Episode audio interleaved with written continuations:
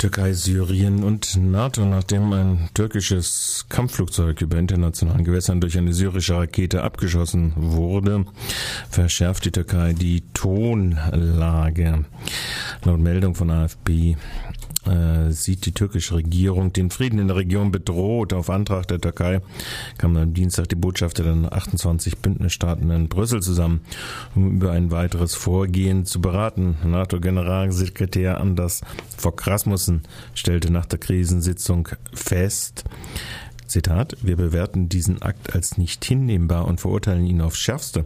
Falls notwendig, werden wir uns beraten und diskutieren, was weitergetan werden kann. Zitat Ende. Rasmussen wiederholte diesmal nicht seine in den letzten Wochen fleißig eingeübte Versicherung, dass die NATO nicht in Syrien einmarschieren wolle. Paraguay-Reaktionen in der EU.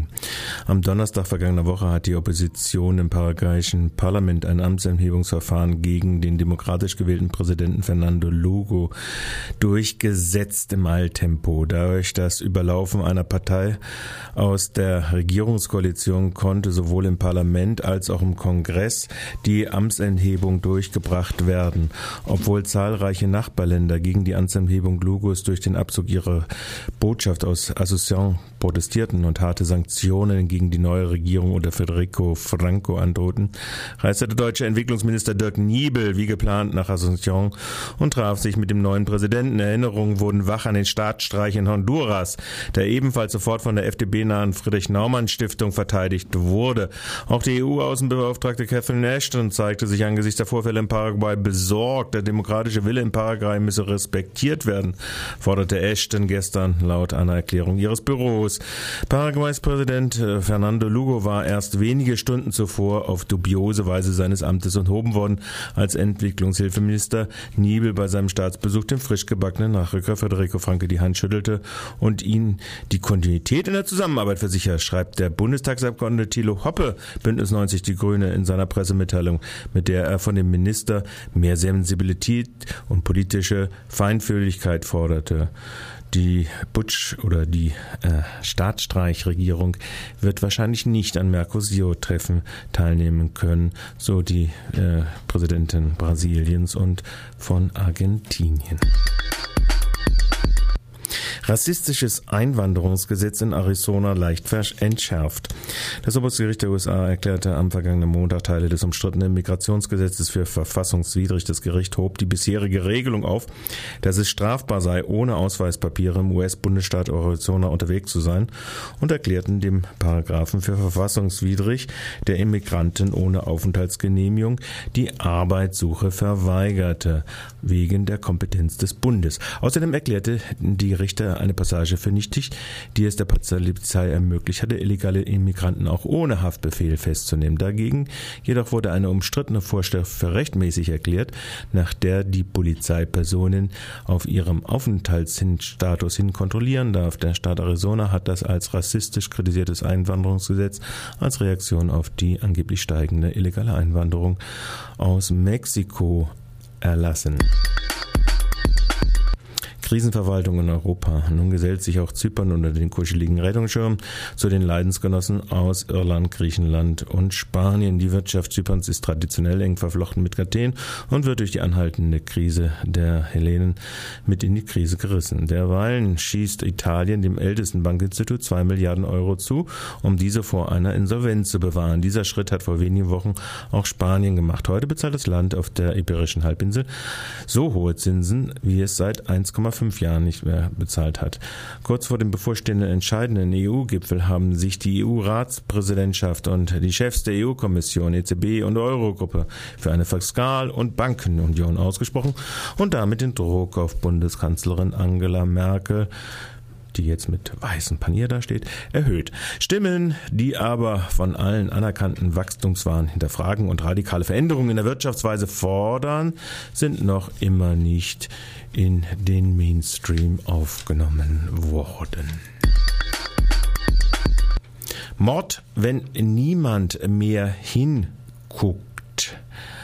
Äh, in der Bahia de Guanabara im Staat Rio de Janeiro wurden zwei tote Fischer mit gefesselten Händen gefunden. Nachdem sich die internationale Aufmerksamkeit von Rio de Janeiro nach dem Ende des Rio Plus 20 Verhandlungen abgewendet hat, geht die Repression gegen die sozialen Bewegungen vor Ort in einer Härte äh, weiter. Livia Duarte von der Agencia Pulsar berichtet für Radio Dreieckland von den Umständen dieses Mordes.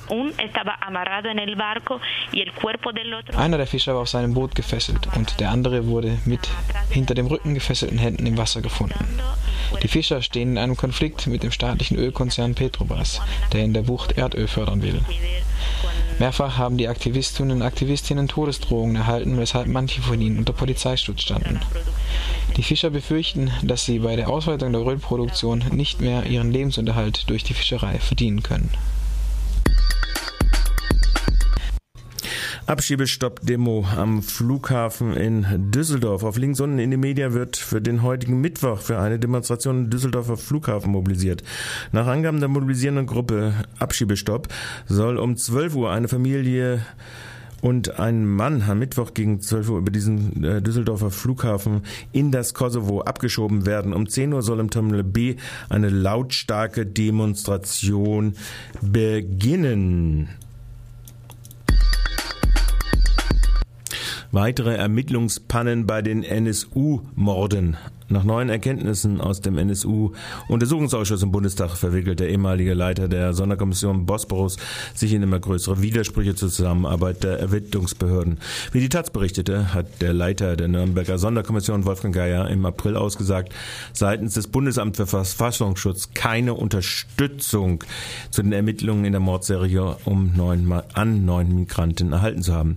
Nach Geiers Angaben hatte 2006 ein Beamter der Soko den Geheimdienst in einer E-Mail um Informationen Informationen zur Mordserie gebeten. Zitat, es ging leider keine Antwort ein, so Geier vor dem Untersuchungsausschuss. Wie der Verfassungsschutz erklärte, war um eine förmlich schriftliche Anfrage durch die Polizei gebeten worden, die allerdings nicht erging. Das Bundesamt wurde in der Sache jedoch auch nicht selbst aktiv. In einem anderen Fall von unorthodoxer Ermittlungsarbeit war vor kurzem erst bekannt geworden, dass die Hamburger Polizei mit Geisterbeschwörern zusammengearbeitet hatte, um Hinweise zur NSU-Mordserie zu erhalten. Auch in Nürnberg machte die Soko Bosporus mit einer getarnten Dörnerbobe von sich reden. Abschlussplädoyer im Fall Becker. Im laufenden Prozess gegen die frühere RAF-Angehörige Verena Becker hat die Verteidiger der Angeklagten angekündigt, heute ihren Freispruch zu fordern. Becker ist derzeit angeklagt am Mord von Generalbundesanwalt Siegfried Buback. Die Meldung ist gestern geschrieben worden, also das ist schon gestern gefordert worden. Ähm, dem Sohn und Nebenkläger im Prozess Michael Buback warf Beckers Anwalt vor, er befinde sich auf einer Flucht aus der Realität. Buback hatte an der Vermutung festgehalten, dass Becker unmittelbar an dem Attentat beteiligt gewesen sein könnte. Verena Beckers Anwälte schlossen die Ausführungen äh, der Bundesanwaltschaft an, die an einer direkten Beteiligung Beckers widersprachen. In Hinblick auf die, den Negenkläger Siegfried Buback erklärte der Rechtsanwalt Hans-Walter Euler nach der Hauptverhandlung wissen wir, dass wir den Nebenkläger nicht nur nicht überzeugen können, sondern auch nicht mehr erreichen können. Politik in der Kriminalstatistik. Die Absichtserklärung im Koalitionsvertrag 2010 der neuen grün-roten Landesregierung in Baden-Württemberg, die Residenzpflicht abzuschaffen, hat zu einem schlagartigen Rückgang der entsprechenden Deliktsgruppe in der Kriminalitätsstatistik geführt. Allein in Freiburg sanken die nur von Flüchtlingen und Ausländern begehbare Straftat nämlich Verstoß gegen das Aufenthaltsgesetz bzw. Asylbewerberleistungsgesetz, um, sage und schreibe, 632 Fälle oder 61,4 Prozent auf nur noch 397 erfasste Fälle. Ob diese alle vor dem neuen Koalitionsantritt lagen, ist unbekannt. Zugleich stieg aber eine andere Deliktsgruppe, von denen bei der letzten Präsentation der Kriminalstatistik der Polizeidirektor Ammann als von der Dienstleitung ermunterten Anzeigenverhalten von Polizisten selbst sprach. Angezeigte Beleidigungen nahmen um 24 Prozent auf 1200 Anzeigen zu, Aufklärungsquote über 90 Prozent. Die Ehre also als Frage der Polizeiräson.